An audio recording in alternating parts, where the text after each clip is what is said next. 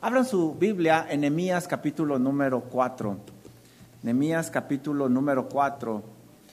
Nosotros estudiamos en Nehemías capítulo 3 que se da un resumen de la construcción de los muros y de las puertas. Vimos cómo el pueblo se unificó y juntos con el mismo objetivo de la mano de Dios edificaron los muros y las puertas en solo 52 días. Cuando nosotros vemos 52 días, pensamos que todo fue sencillo, que todo fue rápido, pero la realidad es que esa construcción fue muy intensa y fue llena de peligros y retos para el pueblo de Dios. A partir de este capítulo se van a narrar los acontecimientos que sucedieron en esos 52 días. La llegada de Nehemías a Jerusalén causó mucho enojo entre los pueblos vecinos. Al inicio se menciona que Zambalat y Tobías se enojaron. Si ustedes recuerdan, lo estudiamos en el capítulo número 2. Más tarde, el grupo de enemigos creció, los cuales se burlaron de los judíos. Lo aprendimos también en el capítulo número 2. Pero no fue sino hasta que el pueblo de Dios se dispuso a trabajar y hacer algo para la gloria de Dios, que los enemigos atacaron, pero lo hicieron más directamente, y es lo que vamos a estudiar en este capítulo número 4. Y déjame darte una alerta, querido hermano. No es hasta que comiences tú a hacer algo para la gloria de Dios que el enemigo va a aparecer y va a intentar detenerte. Y cuando esa obra que tú quieres edificar para la gloria de Dios es colectiva, como iglesia o como familia, déjame decirte que la oposición será aún mayor. Por eso debemos de estar preparados para no ser sorprendidos por el enemigo, porque tarde o temprano aparecerá.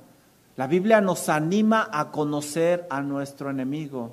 Dice segunda de Corintios capítulo 2 versículo 11 lo siguiente, para que Satanás no gane ventaja alguna sobre nosotros, pues no ignoramos, no ignoramos sus maquilaciones.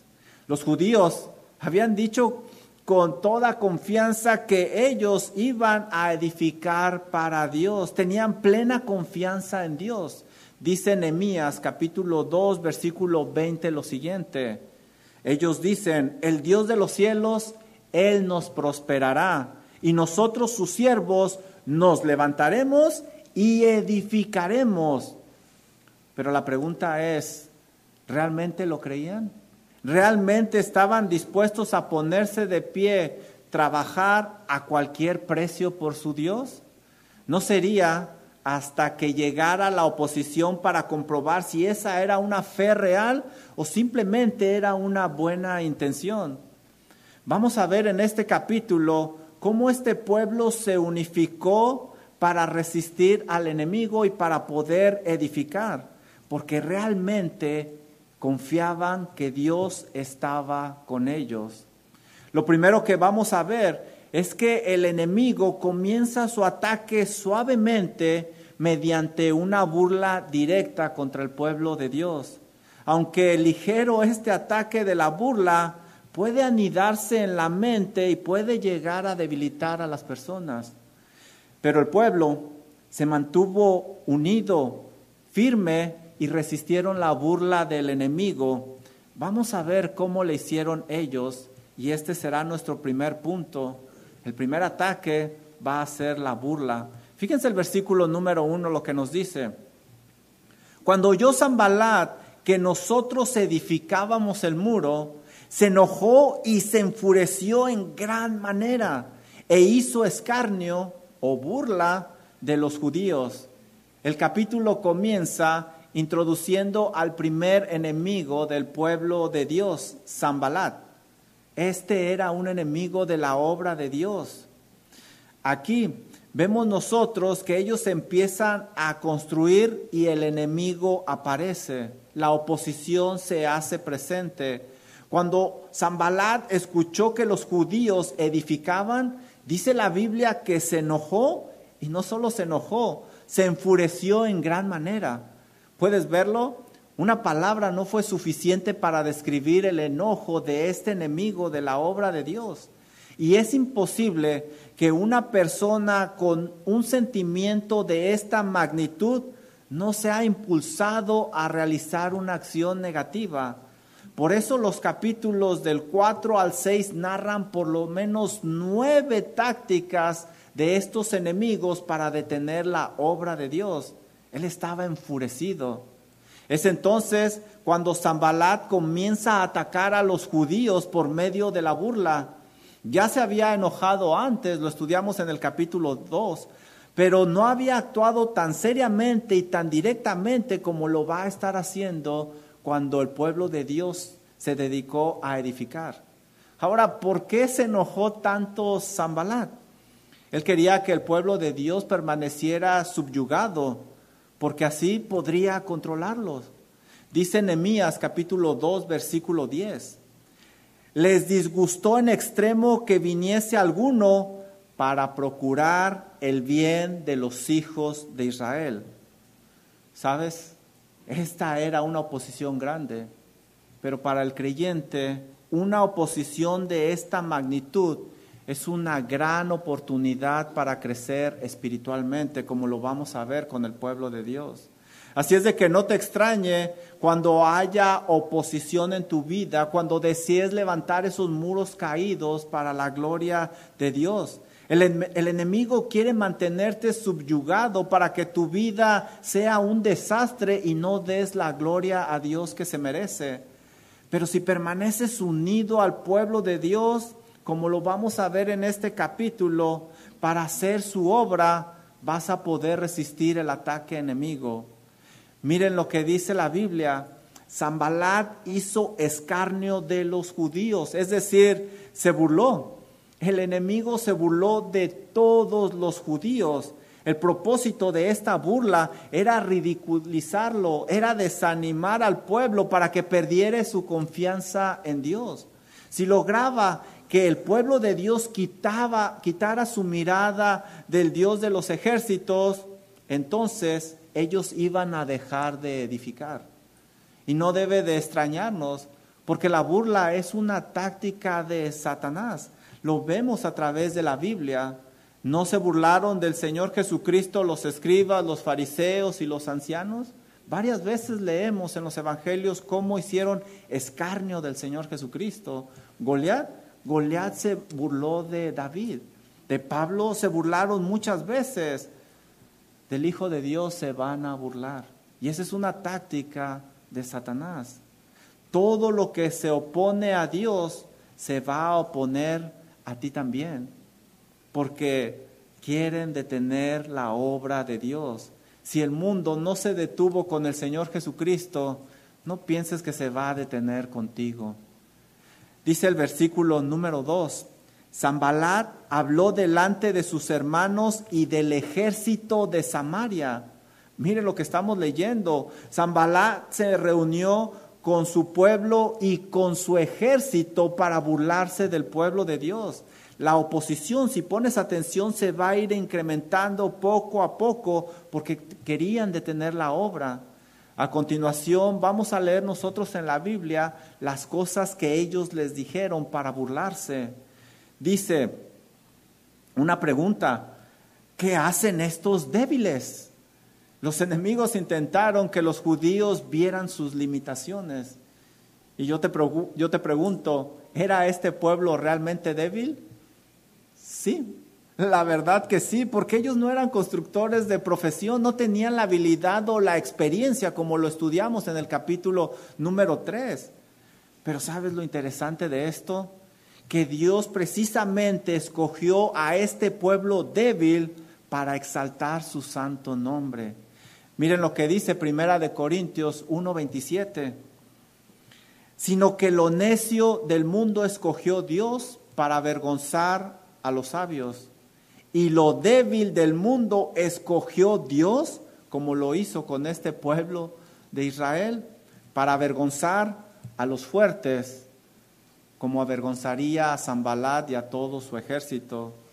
Ellos no debían de quitar su mirada de Dios y ponerla en sus limitaciones, no debían de escuchar esas burlas de los enemigos, porque esa debilidad que ellos tenían los hacía fuertes. Dice segunda de Corintios capítulo 12 versículo 10. Por lo cual, por amor de Cristo, dice Pablo, me gozo en las debilidades, en afrentas, en necesidades, en persecuciones, en angustias, porque cuando soy débil, entonces, y solo entonces, soy fuerte. ¿Por qué? Porque dependen de Dios. Ellos dependían total y plenamente en Dios y no en sus habilidades y no en su propia fuerza. Mira lo que dice Zambalat. ¿Se le permitirá volver a ofrecer sus sacrificios? ¿Acabarán en un día? ¿Resucitarán de los montones del polvo las piedras que fueron quemadas? Los enemigos les repetían que esa tarea era imposible, que no lo iban a poder lograr, que estaban desperdiciando su tiempo, que ese deseo que tenían de ofrecer sacrificios a su Dios no se iba a poder llevar a cabo. Aún se metieron con Dios, ¿te fijaste lo que leímos? Porque daban a entender que Dios no les ayudaría, que Dios no estaba ahí con ellos. Se burlaron del Dios de los judíos porque querían que el pueblo dudara de Dios. Versículo número 3. Y estaba junto a él Tobías, amonita. A los enemigos se les unió Tobías. El grupo de enemigos iba creciendo y él era amonita, es decir, un enemigo natural de los judíos. Era una persona muy influyente, vamos a estudiarlo más adelante. Tenía muchos amigos aún entre los judíos. Y sabes, esto es bien interesante. El mundo está totalmente dividido, pero solo se une para detener la obra de Dios. Ese mundo dividido se une para atacar a los hijos de Dios, como lo vemos en este capítulo. Ellos intentan detener la obra de Dios. Tobías dijo, lo que ellos edifican del muro de piedra, si subiere una zorra, lo derribará. ¿Te fijas?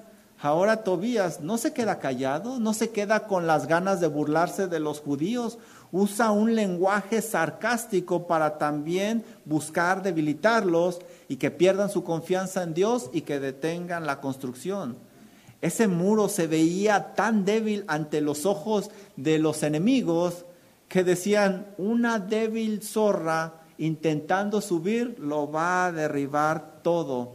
Básicamente les están diciendo, hey, no sigas adelante, estás perdiendo tu tiempo. Ese muro, ese muro no va a servir para nada, no les va a proteger.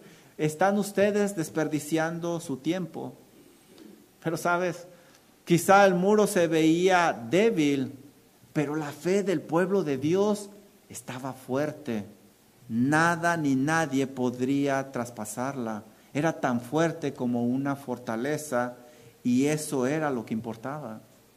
Ahora yo te pregunto, ¿qué hacer cuando alguien te dice algo con intención o sin intención para desanimarte? ¿Qué hacer cuando tienes muchas limitaciones y falta de recursos y es muy difícil seguir adelante? ¿Qué hacer cuando todo te grita a una voz que Dios no está ahí y que no te va a ayudar, que estás solo? En esas circunstancias sería bueno que tú y yo siguiéramos el ejemplo de Nehemías. Y lo que hizo Nehemías fue orar e ignorar esas palabras. Miren el versículo número 4, lo que hace Nehemías. Oye, oh Dios nuestro, que somos objeto de su menosprecio, y vuelve el baldón de ellos sobre su cabeza, y entrégalos por despojos en la tierra de su cautiverio. Nehemías, Nehemías no se puso a discutir con ellos porque eran enemigos, así es de que los ignoró. Si hubieran sido hermanos, entonces la cosa es diferente. Hay que buscar reconciliación y hay que buscar arreglar esa situación. Pero estos eran enemigos. había que tratarlos como tales, como enemigos de Dios, porque no se iba a llegar a algo productivo con ellos. Lo siguiente que hizo Nehemías fue orar fervientemente después de ignorarlos. Él oró fervientemente como lo había hecho anteriormente. Nehemías era un hombre que creía en la oración y practicaba la oración. Ahora, ¿te fijaste cómo oró Nehemías? Él no negó que había un dolor. Él no negó que esas palabras llegaron a su corazón y querían anidarse ahí. Por eso dice, oye, oh Dios nuestro, que somos objeto de su menosprecio. Nemías también sentía, pero Nemías no quitó su mirada de Dios, aunque las palabras le dolieron mucho, confiaba en la justicia de Dios. Dice Proverbios 3:34, hablando de escarnecer o burlarse, Proverbios 3:34, ciertamente Él, o sea Dios, escarnecerá a los escarnecedores y a los humildes dará gracia. Esas palabras no, no lograron detener la obra del pueblo de Dios porque estaban unidos, por eso resistieron. Sabes, querido hermano, cuando un enemigo de la obra de Dios, con intención o sin intención, llegue a querer desanimarte por medio de las palabras, no permitas que se aniden en tu corazón. No permitas que esas palabras quiten, hagan que quites tu mirada del Dios de los ejércitos. Mejor, ora a Dios por justicia y tú sigue adelante haciendo tu labor como lo hizo el pueblo de Dios. A continuación veremos cómo esa oración de Nehemías fue de gran ayuda. Mira el versículo número 6. ¿Qué hizo el pueblo de Dios? Edificamos pues el muro y toda la muralla fue terminada hasta la mitad de su altura, porque el pueblo tuvo ánimo para trabajar. Ellos habían hablado con su Dios y eso los fortaleció a tal grado que trabajaron con mucho ánimo, estaban trabajando con todas las ganas del mundo, habían logrado un avance, unidos resistieron al enemigo quien no pudo detenerlos. Estos enemigos legalmente no le podían hacer nada al pueblo de Dios, porque si recuerdas, cuando estudiamos el capítulo número 2, el rey había enviado a Nehemías Legalmente no les podían hacer nada, pero sí podían hacerles la vida imposible para detener la construcción del pueblo de Dios. Lo mismo sucede con los cristianos y el diablo. ¿Sabes? El diablo y sus demonios no nos puede hacer nada legalmente porque hemos sido comprados por la sangre preciosa de Cristo Jesús. Pero más vale que creas que va a buscar hacerte la vida imposible y detenerte cuando tú quieras edificar algo para la gloria de Dios, como lo están haciendo estos enemigos en este capítulo. Ahora, estos enemigos no se quedaron tranquilos, ya que regresarían con más fuerza. Como la burla no pudo detener la obra de Dios, ahora van a intentar detenerla por medio de la intimidación pero el pueblo se mantuvo firme y unidos resistieron esas amenazas. Vamos a ver cómo le hicieron. Y este será nuestro punto número dos, la intimidación. Versículo número siete. Pero aconteció que oyendo Zambalad y Tobías y los árabes y los amonitas y los de Asdod que los muros de Jerusalén eran reparados porque ya los portillos comenzaban a ser cerrados, se encolerizaron mucho. ¿Te das cuenta? El grupo de los enemigos había crecido impresionantemente.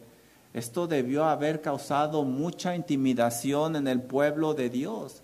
No cabe duda que entre más alto subiera el pueblo de Dios, más fuerte iba a soplar el viento y ellos tenían que agarrarse más de Dios.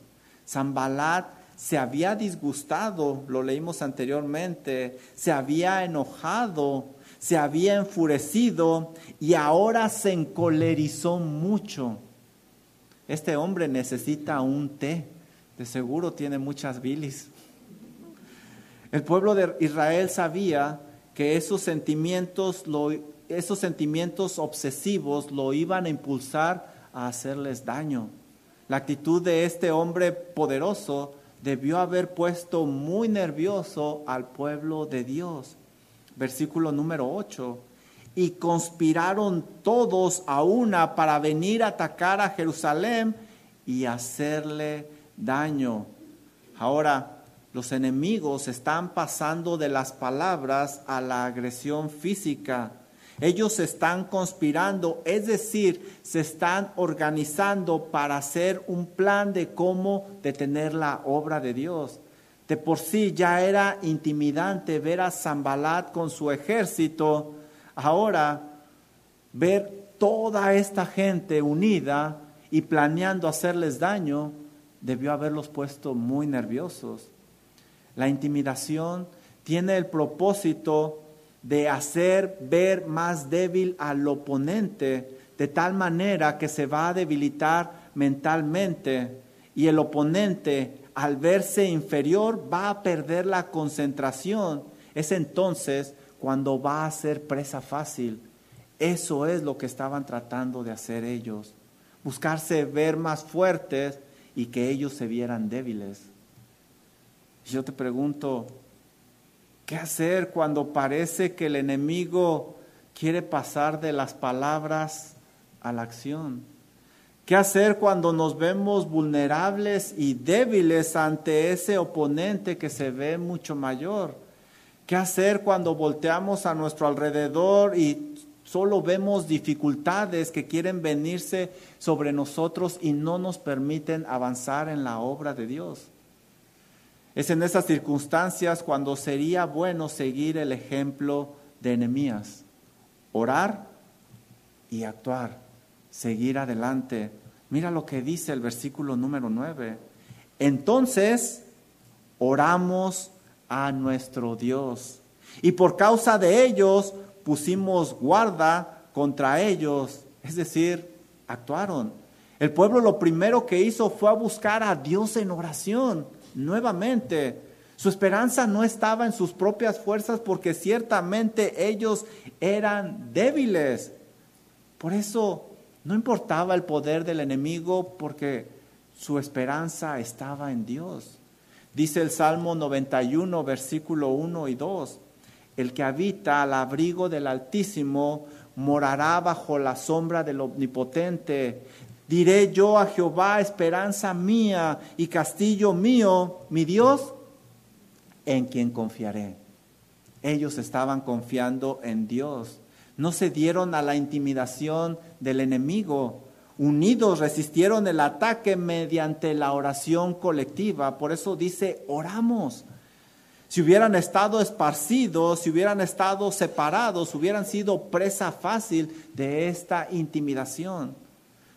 Charles Spurgeon solía decir, todo aquello que nos lleve a orar es una bendición. Y este pueblo unido estaba orando. Lo segundo que hicieron ellos fue poner guardias para protegerse y lo hicieron de día y de noche, no se confiaron. El haber orado no significaba que no debían de protegerse contra el enemigo. Al contrario, esa oración les había fortalecido para seguir adelante, había servido para alinear sus pensamientos con los de Dios. Ahora, debes de tener en cuenta algo. La oración, como puedes verlo aquí, no es pasiva, sino activa. Debe de impulsarte a la acción firme para seguir adelante. Dice Efesios 6:18 lo siguiente orando en todo tiempo con toda oración y súplica en el Espíritu. Aquí vemos el elemento que es la oración, pero ahí no termina el versículo. Mira lo que dice. Y velando, ¿te fijas? Es, es decir, estar atentos en ello con toda perseverancia y súplica por todos los santos. Y aquí vemos la acción. La oración no es pasiva, es activa Recuerda que ante la intimidación debes de orar fervientemente, pero también debes de actuar. No seas negligente a tu responsabilidad para poder resistir al enemigo. La soberanía de Dios no va a anular la responsabilidad del hombre. Tenemos que orar, pero también debemos de actuar. Ahora, los enemigos no se quedaron tranquilos, ya que regresarían con más fuerza. Como la burla y la intimidación no sirvieron, ahora ellos iban a intentar infundir miedo en el pueblo de Dios. Pero este pueblo se mantuvo firme porque estuvo unido, pudo resistir el temor. Mira lo que dice el versículo número 10. Y este va a ser nuestro tercer punto, el miedo. Y dijo Judá, las fuerzas de los acarreadores se han debilitado y el escombro es mucho y no podemos edificar el muro. Wow. Los ataques de los, eh, el ataque enemigo había sido intenso. El trabajo había sido agotador.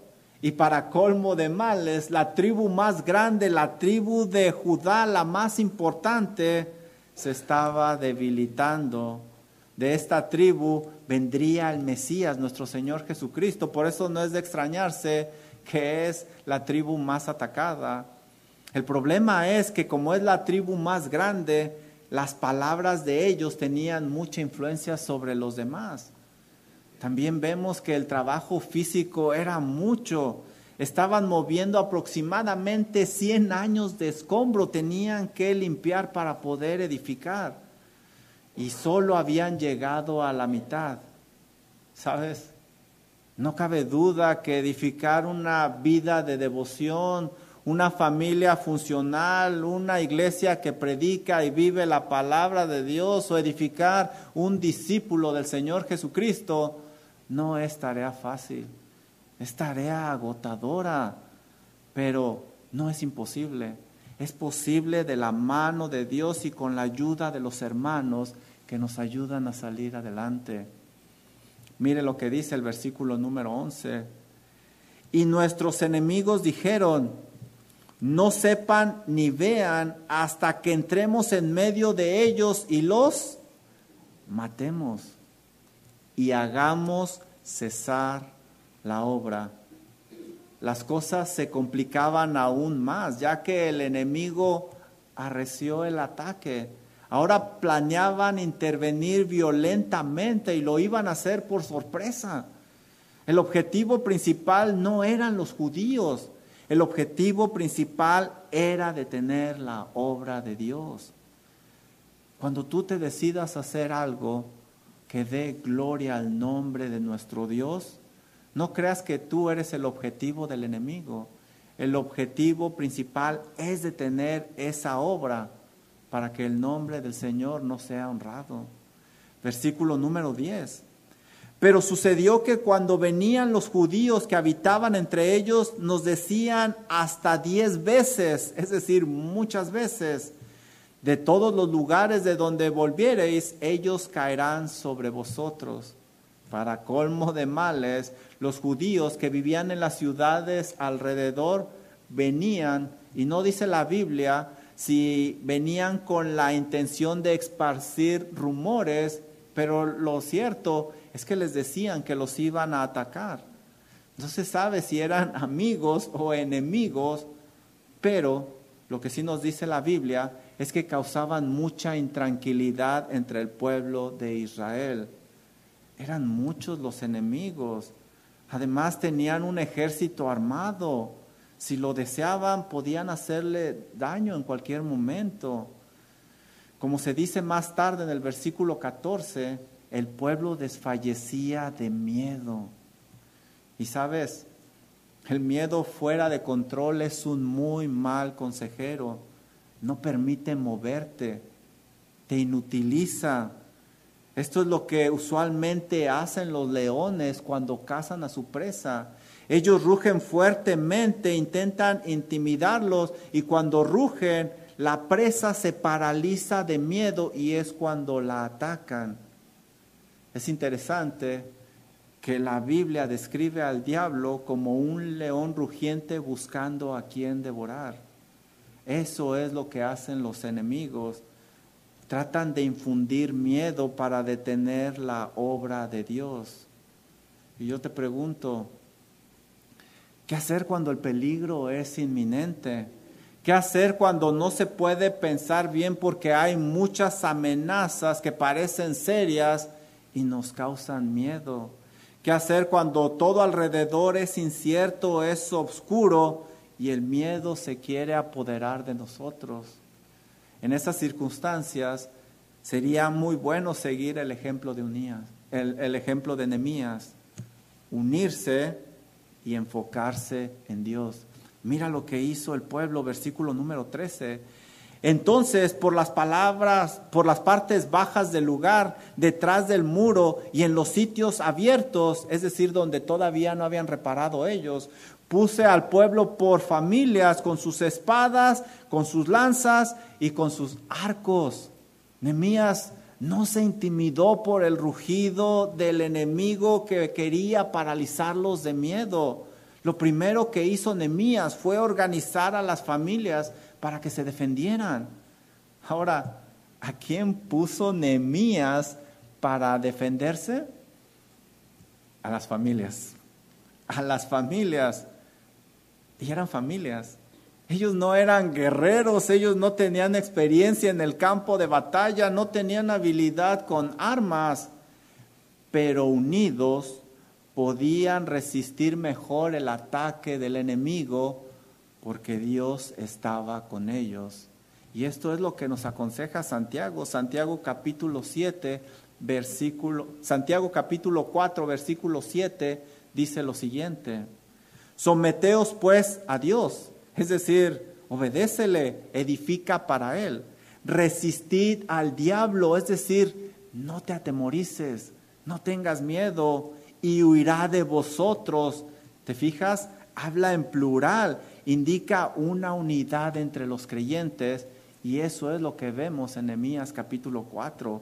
Al unificarse se fortalecerían los unos a los otros y podrían resistir el ataque enemigo. Cuando llegue el temor a tu vida, querido hermano, lo peor que tú puedes hacer es aislarte, porque vas a ser presa fácil del enemigo es cuando más te debes de unir al pueblo de Dios más que nunca y el pueblo de Dios seguramente te ayudará para que te fortalezcas orando, animándote de muchas maneras y así podrás seguir adelante edificando para la gloria de Dios. Versículo número 14, ¿qué más hizo Nehemías? Después miré y me levanté y dije a los nobles y a los oficiales y al resto del pueblo, no temáis delante de ellos. Nemías vio en el rostro de cada uno de ellos que habían sido presas del temor, tenían mucho miedo. Pero sabes, qué fácil es decir no tengas miedo cuando tú no eres el que tiene miedo. Al parecer para Nemías fue muy fácil decir no tengan miedo. Para dejar de tener miedo, ¿qué necesitamos?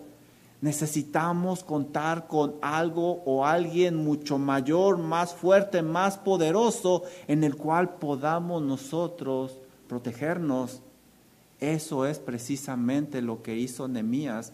Les ayudó a quitar su mirada del enemigo para ponerla en Dios, en el lugar adecuado. Dice Salmo 121, versículo 1 y 2.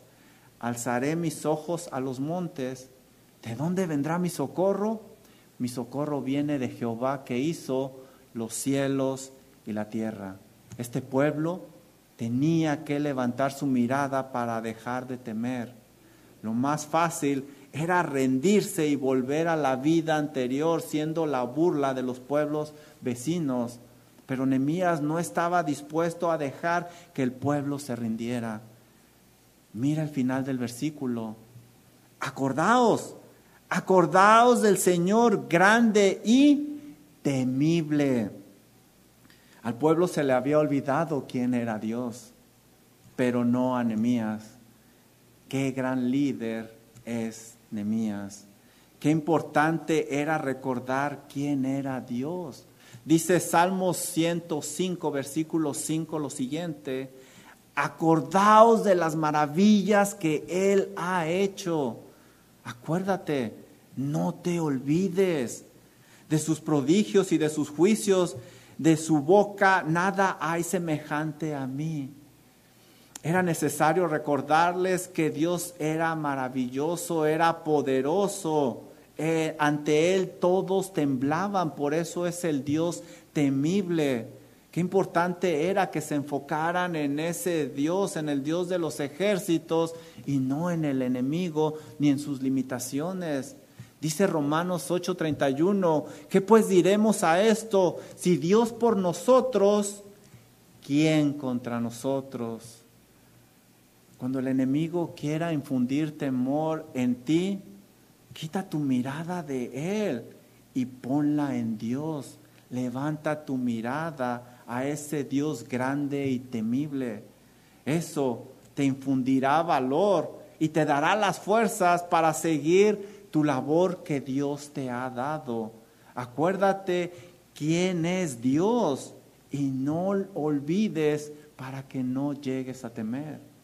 Lo estudiamos esta mañana, Hebreos 13:6. De manera que podemos decir confiadamente, confiadamente, sin ninguna sombra de duda, el Señor es mi ayudador. Y fíjate que está en tiempo presente. El Señor es mi ayudador, no temeré. ¿Te fijas?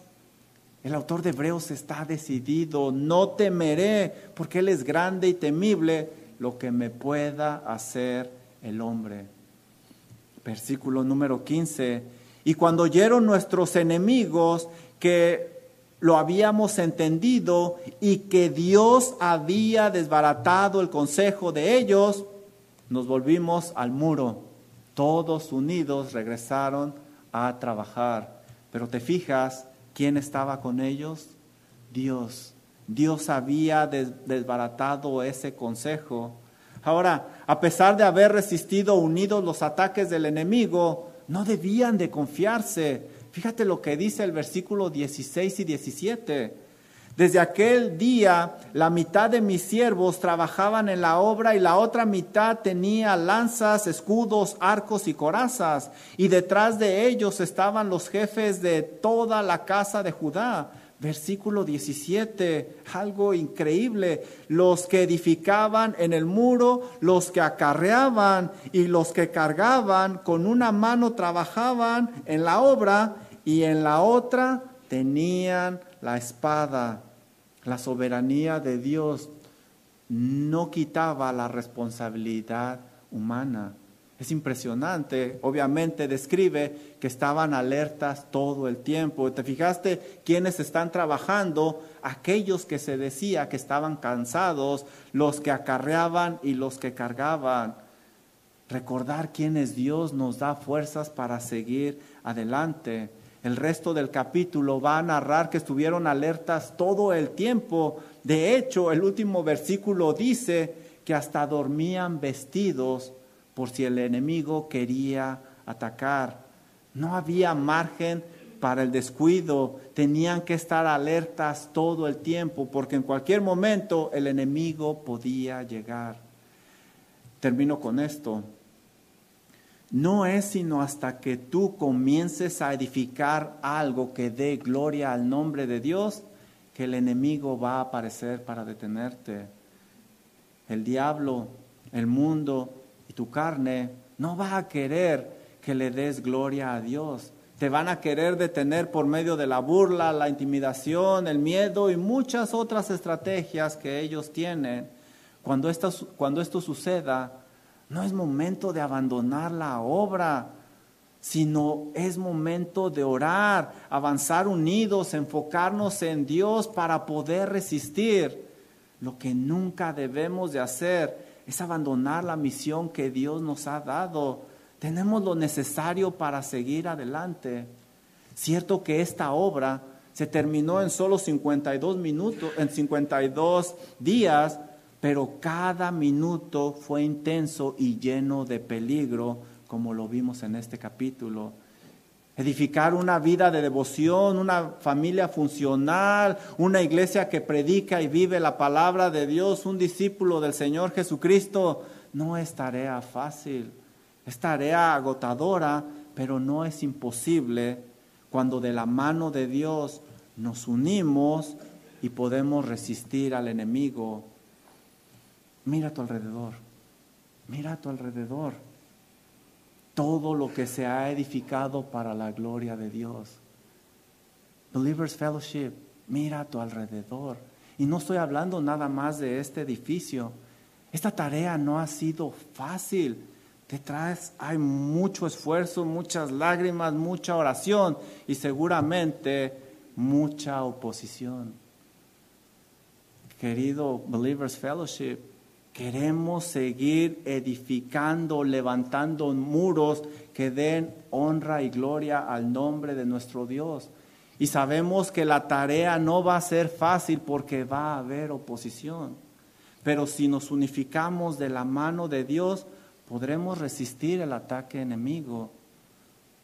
La pregunta es, ¿estás dispuesto a edificar con nosotros? Vamos a orar.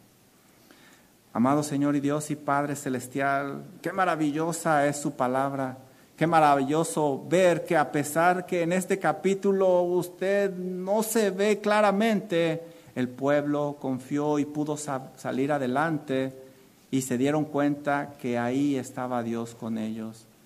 Señor y Dios, aquí hay muchas familias representadas buscando edificar esos muros rotos, buscando edificar todo eso que el pecado ha derribado. Pido, Señor, que usted les ayude, que esas familias trabajen unidas de su mano, Señor, para tener una vida que dé honra y gloria a su santo nombre. También como iglesia, Señor, queremos seguir unidos de su mano llevando a cabo la gran comisión, edificando para la honra y gloria de su santo nombre. Ayúdenos, Padre, a mantenernos unidos. Ayúdenos a resistir al enemigo. Ayúdenos a seguir adelante. Señor, realmente somos débiles como este pueblo. Somos indignos, pero de su mano podemos decir confiadamente que usted es nuestro ayudador. Por lo tanto, no temeremos. Oramos, Padre Celestial, en el precioso nombre de Cristo Jesús. Dice Romanos 8:38, por lo cual estoy seguro de que ni la muerte, ni la vida, ni ángeles, ni principados, ni potestades, ni lo presente, ni lo porvenir, ni lo alto, ni lo profundo, ni ninguna otra cosa creada nos podrá separar del amor de Dios que es en Cristo Jesús, Señor nuestro. Así que vamos a cantar este canto porque nada nos puede separar de Él. Por favor, póngase de pie.